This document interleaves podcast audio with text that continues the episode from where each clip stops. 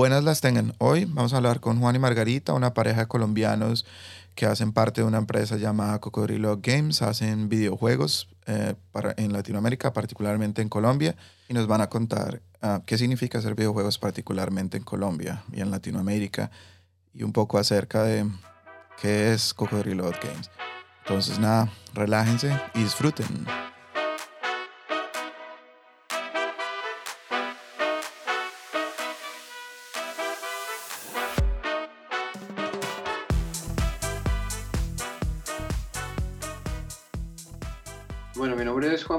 Reyes y yo soy cofundador de Cocodrilo Dog Games.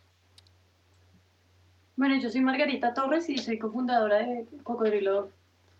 Entonces, bueno, eso somos nosotros. Eh, fundamos la compañía en el 2011.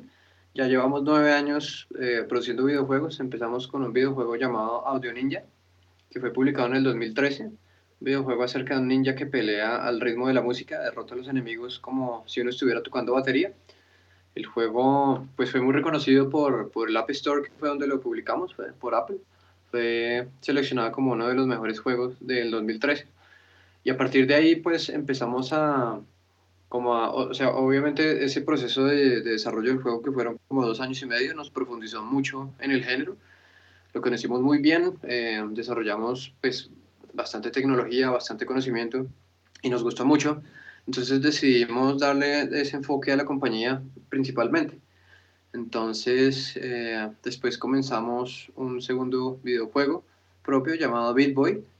Eh, el juego no lo logramos terminar en ese momento y en ese momento empezamos a, a, desarrollar productos para terceros. Videojuegos que ya no necesariamente eran de música, sino eran videojuegos de otro tipo. Normalmente estábamos trabajando videojuegos casuales para, para dispositivos móviles.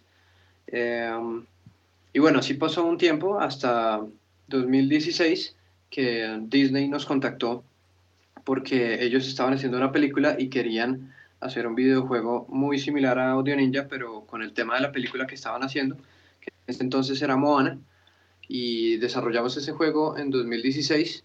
El juego eh, salió como juego pago en el App Store ese mismo año al final, al tiempo con la película, como una semana antes, y el juego le fue muy bien, fue muy exitoso en el App Store, especialmente en Estados Unidos. Eh, obviamente, pues haber trabajado con, con, Disney nos trajo mucha visibilidad, nos trajo como mucha credibilidad como estudio. Eh, después de eso, justo después empezamos a trabajar en, en los conceptos de Boom Fighters. Eh, luego trabajamos un poquito el prototipo y lo fuimos moviendo. Y finalmente eh, aplicamos a Global Top Round, que fue la convocatoria en la que hubo una final en 2017 en Melbourne, que la ganamos. Y después de eso, durante 2018 seguimos trabajando en juegos por contrato. Trabajamos eh, para un juego de música de realidad virtual en la que hubo bandas como Kiss, Poison, eh, Europe, eh, Linear Skinner. Fue una experiencia muy interesante porque fue trabajar pues, con, con músicos muy grandes, con un proyecto de música un poquito diferente de los que nosotros queremos hacer, pero pues fue una oportunidad interesante también para conocer sobre realidad virtual. También trabajamos eh, un proyecto inicial de una aplicación eh, blockchain bien, bien interesante. Digamos que a, a, veces hemos hecho proyectos que se salen un poquito de nuestro énfasis. Ese fue uno de esos. También trabajamos un videojuego para una campaña publicitaria de galletas súper divertido y pues fue muy interesante porque con ese proyecto eh, nuestro cliente vendió muchísimas galletas. Entonces fue una jugada bien chévere. Después de eso, eh, bueno, eso fue 2019, estuvimos trabajando con, con, varios clientes, incluido un cliente canadiense llamado Sago Mini, una empresa muy, muy conocida en Canadá, donde trabajamos la parte de desarrollo y fue muy interesante porque aprendimos mucho de, de la metodología de trabajo de desarrollo de, de, los canadienses. Y a final del año 2019, eh, Boomfighters recibió otro premio, nuestro juego que ganó Melbourne recibió otro premio, pero esta vez del gobierno colombiano y pudimos avanzarlo muchísimo, más que todo en el tema del arte y la música.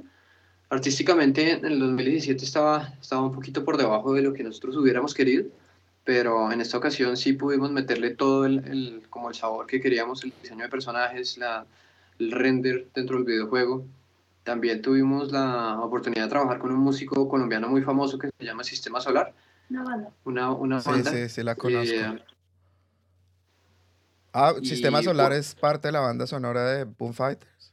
Sí, sistema, esa canción ya es, eh, la tenemos licenciada y eh, ese mundo pues va a tener esa canción. Oh, qué chévere. Eh, sí, es una nota, es una nota. Funciona muy bien con el juego. De hecho, ese mundo lo hicimos basado en el video de, de esa canción que está eh, en YouTube. ¿Cómo se llama? digamos, se llama Yo Voy Ganado. Ah, yo voy ganado. Oh, esa canción es buenísima. Sí, No, qué chévere. Toca Entonces- cuando salga. sí, sí, está está está súper chévere. Luego le mando un link para que juegue el build y me, me cuenta cómo lo siente. Oh, qué Y chévere, algo ¿no? que ha sido siempre interesante del estudio es que nosotros hemos sido apasionados de la música y de los videojuegos y hemos visto que la música a nivel, digamos, de música grabada no es tan, digamos, no es una industria que esté muy bollante, de, de hecho, lo contrario, es una industria que, que está buscando cómo salir adelante. En cambio, la industria de los videojuegos es una industria multimillonaria que es, el mercado es tan grande que, que el cine y la música juntos eh, todavía no hacen el dinero que, que hacen los videojuegos año a año. Entonces nosotros siempre hemos pensado que la manera para que los músicos de alguna manera puedan vender su música, que no sea a través de, digamos, sistemas de streaming o pues el CD ya murió, o no sé, descargas digitales, y que no tengan, por ejemplo, que moverse para ir a un concierto o que eso requiere, digamos, permisos, escenarios. Eh, por ejemplo, ahorita con el tema de la pandemia es algo que está nulo. Entonces creemos que los músicos deberían apalancarse de, de, digamos, de lo que son los videojuegos y la música debería ser disfrutarse de una manera interactiva. Entonces lo que nosotros llamamos música interactiva es cómo, cómo, cómo los músicos pueden de alguna manera vender su música de una manera diferente, con, con la interacción de los usuarios y, la simulación que generan los videojuegos. Eso fue una visión que nosotros tuvimos prácticamente desde que iniciamos el estudio en el 2013 y hoy día, por ejemplo, ya varias empresas de música están pensando eso. Entonces tú puedes ver conciertos, por ejemplo, de Marshmello en, en el videojuego Fortnite, o puedes em- em- empezar a ver ese tipo de interacciones con la música. Eso era algo que nosotros siempre hemos querido hacer y siempre hemos pensado que la música, digamos, la nueva fuente de comercialización de la música debe ser a través de medios interactivos como los videojuegos. No, Sí, y de hecho este año eh, pues estamos comenzamos a trabajar un proyecto eh, Work for Hire para consolas y PC con una artista muy famosa estadounidense, una chica joven que pues ahorita no puedo mencionar, pero, pero es una Una artista, es, es una cantante eh, y quieren hacer el videojuego, o sea, pues estamos haciendo el videojuego muy parecido a, a como es Boom Fighters, pero con la música de ella y el personaje va a ser ella. Entonces, pues ya eso es como un, un hito muy importante porque Sí, pues es- básicamente lo que queremos lograr. Es que yo creo que lo que dice Margarita es cierto. Y pues, un, mm, o sea, sí es que estoy como en un 80% de acuerdo con lo que, con lo que dice Margarita, porque si, si yo estaba viendo el otro día em, por televisión, estaban hablando de eso, em, de la industria de los videojuegos, de la cantidad de dinero que mueven los videojuegos. O sea, un solo videojuego hace más dinero que, que casas de Hollywood que hacen películas de billones de dólares. O sea, los videojuegos hacen demasiado dinero.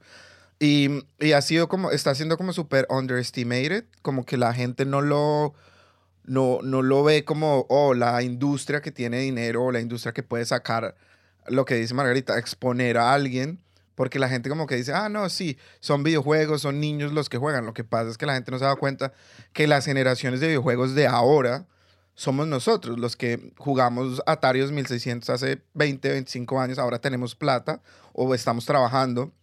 Entonces ya no tenemos que decirle al papá que nos compre videojuegos. Y como nosotros éramos, somos la generación de videojuegos, nuestros hijos, nosotros les compramos videojuegos. Entonces hay mucho más dinero, porque ya no es la Claro. generación del papá de nosotros que tocaba rogarle para que le compraran la consola. Ahora los papás le compran consolas a los hijos. Los papás quieren que los hijos jueguen videojuegos, porque ellos quieren jugar con los hijos. O en, en mi caso personal. Entonces, obviamente sí, sí, mucha, mucha gente de la industria, imagino que la música y obviamente el cine van a empezar a mirar los videojuegos. Y lo que usted decía ahorita, Juan, con esto de la pandemia, si ellos hubieran estado un poco más como en relación, relacionados con los videojuegos, en este momento hubieran podido aprovechar mucho más la pandemia para, para moverse en- en- en- con, con, pues, con el público de ellos, porque digamos ahorita usted mira un juego como Warzone, de, de, de, pues que yo lo estoy jugando ahorita en la pandemia porque no tengo nada más que hacer cuando no tengo trabajo.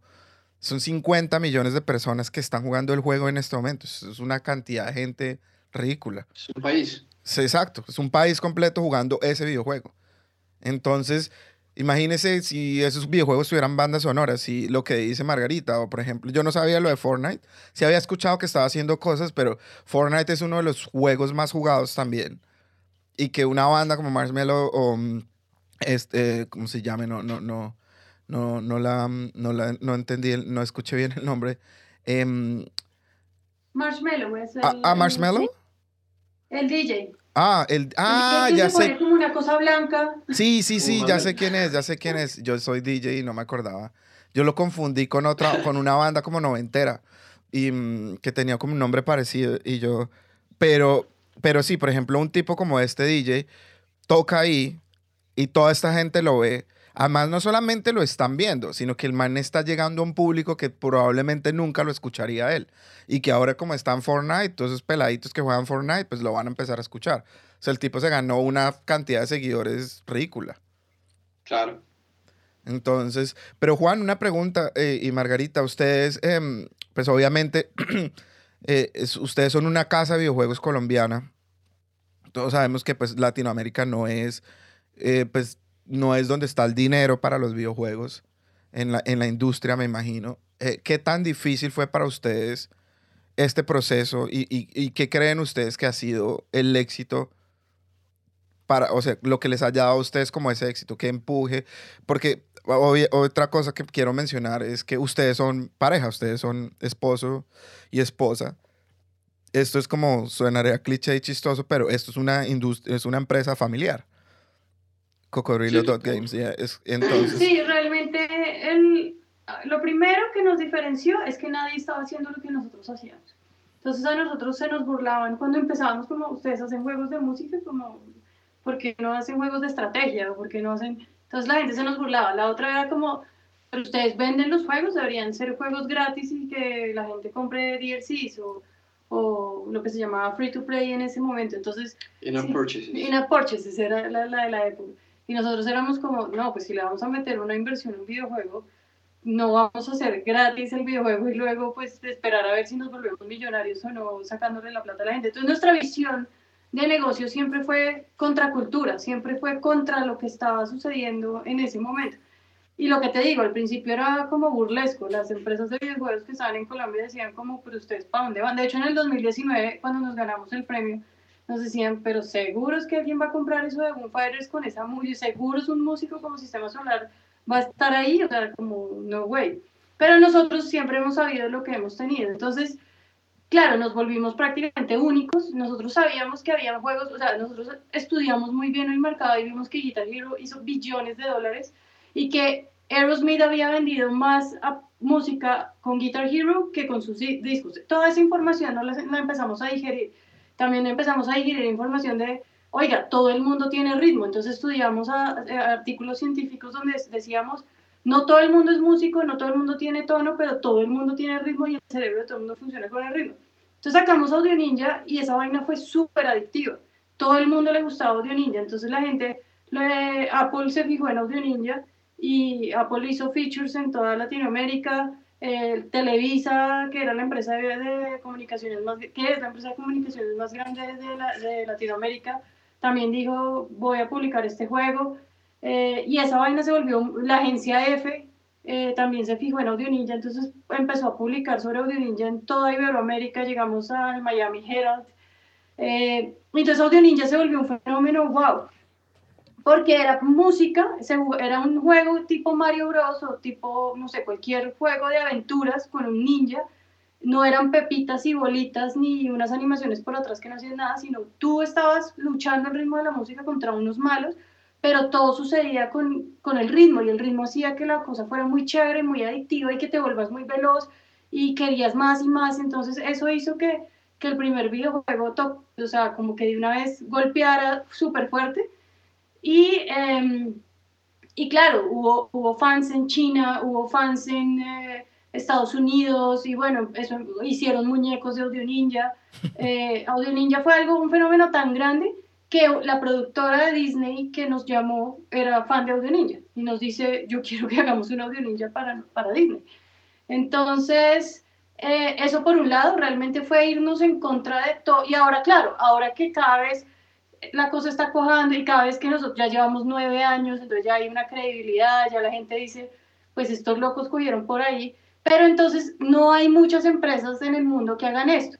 Yo diría prácticamente que somos los únicos, pero pues obviamente hay juegos como Rayman Legends que tienen sus niveles de música que, que son muy similares a lo que nosotros hacemos, pero digamos a nivel musical no son tan perfectos ni a nivel de patrones musicales son tan iguales como lo, nosotros lo hacemos. Entonces, por ejemplo, a nosotros los profesores de música del mundo, de Europa, de Estados Unidos, nos dicen, oye, quiero más audio ninja porque mis, mis alumnos están aprendiendo música con esta vaina. Entonces el, el gameplay que hacemos es tan único que, somos, yo diría, muy pocos los que estamos haciendo esto, como lo hacemos nosotros. Uno de ellos son estos colombianitos que están por allá. Entonces es interesante cómo luego llega una empresa de Los Ángeles y dice, oiga, necesito un de ritmo, estoy embollado porque eh, Unity, no la tecnología no me da no sé qué, no tenemos los conocimientos, no sabemos cómo hacerlo y nosotros ya hicimos la tecnología que antes no existía, tenemos el know-how y ya tenemos el conocimiento musical y entonces somos las personas a quienes tienes que contratar. Entonces por eso se cogió mucha atracción y por eso fue interesante también para el gobierno australiano, digamos, nuestra propuesta de valor de, de, juegos enfocados a música y que esa música está siendo utilizada para, también para temas educativos de una manera muy interesante y lo, y lo que te decía, un, un concierto requiere demasiado, digamos, dinero para instalarse. Un videojuego simplemente 5 dólares, 15 dólares y lo tienes en todos los celulares de todos tus alumnos. Es muy affordable, muy accesible y, y te da una experiencia muy interesante. Y en relación con la, digamos, con, con el tema de, de, familia, pues nosotros como Juan, desde que iniciamos la compañía, tenemos como dos personalidades. Entonces tenemos, tenemos como tres personalidades, la de papás, la de esposos y la de socios. Entonces mucha gente, digamos, clientes nuestros o gente que trabaja con nosotros o gente que ha sido partner no sabe que nosotros somos pareja porque nosotros no nos tratamos como pareja, nos tratamos, él es Juan Pablo, yo soy Margarita y cada uno tiene como su, digamos, sí, su estatus y, digamos, nos, es, no, digamos, a ti nunca vas a encontrar un mi amor en una comunicación de nosotros o, con, o no vas a encontrar nada, nada de esos gestos, digamos, familiares Em, que se dan en las parejas a nivel profesional. Yo creo que eso ha sido el éxito, digamos, de nosotros para mantener, digamos, esta... esta sí, separar la familia del negocio. Absolutamente, y, parece, parece de locos, y parece, digamos, sí, digamos como bipolar, pero de alguna manera nosotros en, eh, manejamos muy bien el tema de, de, profesional. Tanto es así que llega alguien y se entera y dice, oye, pero ustedes eran pareja, yo no sabía. O sea, no, no tenía ni idea, porque realmente el trato es súper profesional. Eh, sí, tú nunca, nunca ves algo como muy, como muy familiar en, en, en, la vida, digamos, de Cocodrilo. Y creo que eso ha sido pues, un reto, pero lo hemos manejado así siempre. Y, creo que ha sido también muy agradable para los empleados y demás, cuando ellos, digamos, no ven como, no sé, una pareja ahí como en sus rollos familiares que no es muy separado. No, sí. No, es interesante porque yo no, pues cuando yo conocí a Juan, que lo conocí acá en Melbourne, por, medio de un amigo de Luis, que me dijo, oiga, mm. tengo un amigo que, que está acá, que vino de Colombia para participar en un videojuego. Y yo como, ¿qué? ¿Un colombiano haciendo videojuegos en Australia? Me pareció súper interesante. Y fue cuando yo contacté a Juan y le dije, oiga, venga, venga, lo filmo acá y hagamos como un short doco de, de lo que pasó, porque me parece súper interesante, porque yo pues toda la vida he jugado videojuegos y me pareció, pero jamás me imaginé, luego Luis me contó un poco acerca de la historia de Cocodrilo, Juan también me contó, obviamente, cuando le, le hice las entrevistas acá, un poco la historia de Cocodrilo y me enteré que pues que ustedes eran, pues, pues estaban casados, pues, tenían eh, que él tenía un, tenían un, un hijo, una, no, una hija. Una niña, sí. Una niña, sí. Y... Mm, y que pues, o sea, que, que, era una empresa familiar. Y pues, yo digo, es complicado y, y, y, y, tener una empresa familiar de videojuegos que no es el...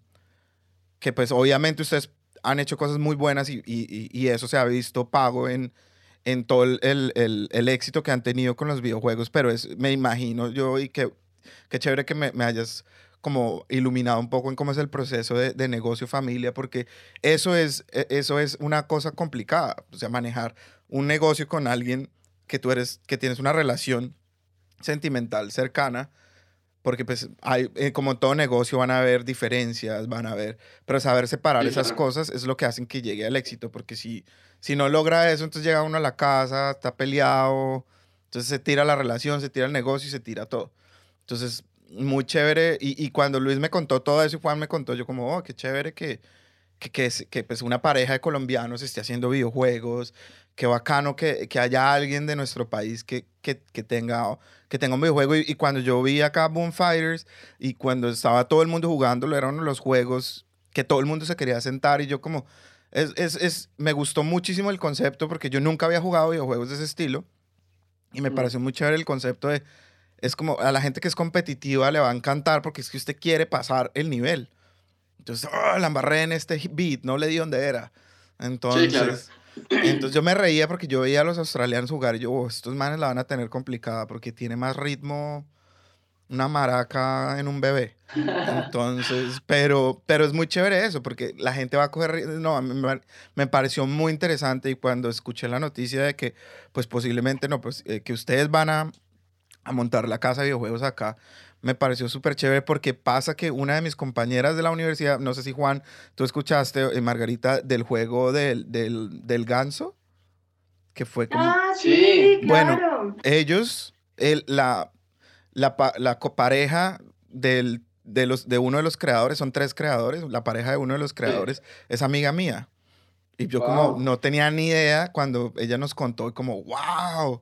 Ese juego le fue re bien. Sí, es, es el juego, creo que fue el juego del año del año pasado. Los tipos Sí, lo vendieron por muchísimo dinero, por lo que tengo entendido.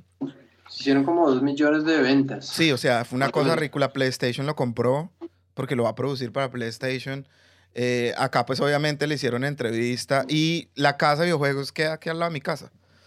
Pues, Uy, no, del putas. no queda lejos porque, porque, exacto. Entonces es, es chévere porque Victoria, y Victoria, ahorita, por ejemplo, hoy el gobierno acaba de anunciar como 500 millones de dólares que le van a invertir a la industria del cine para traer otra vez cine a hacerlo a Australia, porque digamos hay Uy, muchas cosas que la gente no sabe o pues que no se enteraron, que no se han enterado que muchas películas que uno ve en Hollywood que son Nueva York Sí, y eso son, hechas en Sydney, por ejemplo Sí. y decoran Sydney como si fuera Nueva York. Entonces, están trayendo mucho y mucho talento y qué chévere que uno de, ese talen- de esos talentos que están trayendo, pues sean ustedes, sean una pareja de colombianos que están haciendo cosas chéveres que otra cosa que quería decir ah, que me parece muy interesante el videojuego es que lo que decía Margarita que, que hay monstruos que hay malos pero es como un poco como ese Mario Bros que es ese juego que usted puede jugar con su hijo porque Sí. aunque aunque está el malo, el malo no es el malo asesino, no, no hay que irlo a matar con un cuchillo.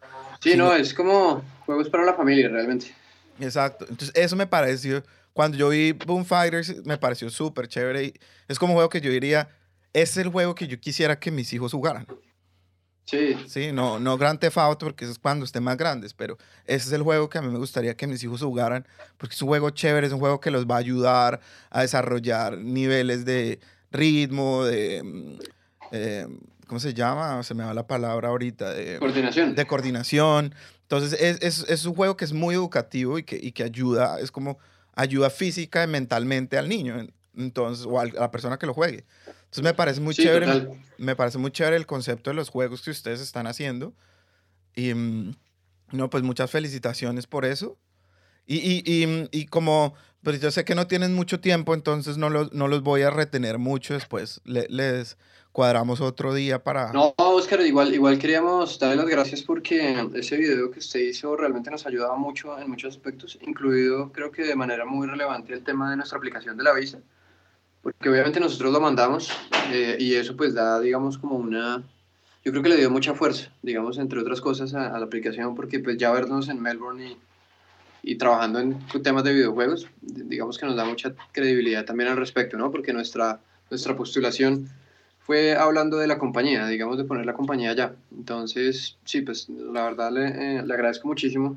Sí, muchísimas gracias, estuvo increíble y pues a nosotros nos encantaría, digamos, no sé, buscar cómo, cómo fondear esto, como, no sé si allá en Victoria les interese o... Ah, o no, acá cómo- cuando ustedes vengan nos movemos con eso porque acá sí, uno puede aplicar a muchas, am, muchos grants para, y sobre todo nosotros que somos internacionales, tenemos un poco de Sí. ayuda porque pues el gobierno trata de ayudar mucho a los australianos que son que vienen de otros países como para crear ese multi porque Australia es un país muy, muy multicultural y Melbourne es una ciudad Sí. súper multicultural es como una de las ciudades más multiculturales de Australia entonces a ellos les gusta mucho eso les gusta que que la gente que haga cosas no sea solo australiano sino que sean personas de otros países para como a ellos les gusta mucho que la gente muestre la cultura cuando ustedes vengan a Melbourne se van a dar cuenta que hay festivales de todas las culturas todo el tiempo y son festivales que no son chichipaticos, sino festivales grandes que se nota que les invierten dinero y son del Estado que invierte el dinero porque a ellos les gusta mucho eso.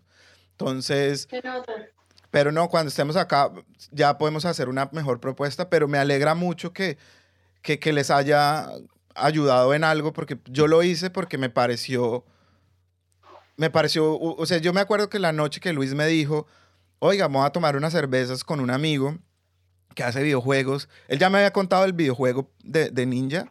Cuando yo conocí a Sí. Luis fue cuando salió el videojuego de Ninja y él lo jugaba en el app y me lo mostró y me dijo, ah, ¿se acuerda del videojuego? Bueno, mi amigo está acá, vamos y hablamos con el man y no sé qué.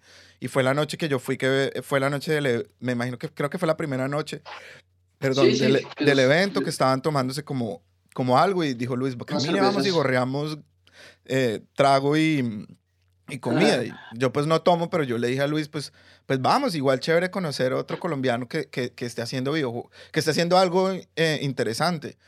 Y fue cuando yo estaba ya, yo estaba saliendo de la universidad apenas, de la maestría, y yo como que, ah, qué chévere contar esta historia. Y eso es lo que yo quiero hacer como documentalista, contar esas historias que, que aparecen por ahí y como yo siempre tengo mis oídos abiertos y cuando veo algo como que me interesa, me parece chévere, es- me gustaría contárselo a la gente, si lo oiga, vea, vean a, este, a, esta, pareja de colombianos lo que está haciendo, están acá, o sea, si eh, no es fácil llegar a donde ustedes llegaron, entonces es chévere darle esa motivación, o no, como darle ese, mm, ese show a la gente, demostrarles, vea, hay, un, hay unos colombianos que están haciendo videojuegos, o sea, nosotros también podemos producir eso, no es difícil, no es difícil, no, no es imposible, porque difícil sí es, pero no es imposible y se puede. Entonces, pues me alegra mucho que, que, que, que haya servido para algo el, el, el pequeño documental que hicimos acá y que pues no, espero que total, lo podamos continuar. Es una chimba. A mí me encanta el documental, además que la calidad es buena.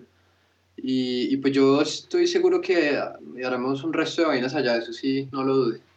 Listo, de una. Bueno, chicos, yo los dejo. No, muchas a gracias. Margarita. No, no, muchísimas Un gracias por abrazo tu y tiempo. muchísimas gracias. No, No, muchísimas a ti. gracias por tu tiempo y un placer escucharte, conocerte por teléfono y esperemos que nos veamos pronto. Claro que sí, nos veremos. Bueno, Un abrazo. lo mismo. Muchísimas gracias, man. Bueno, usted, cuídese mucho. Bueno, un abrazo, saludos a la familia. Entonces, y estoy estamos pendiente para la próxima. Eso, de una. Listo, saludos a toda la familia. Bueno, chao, Chao. Juan. Un abrazo.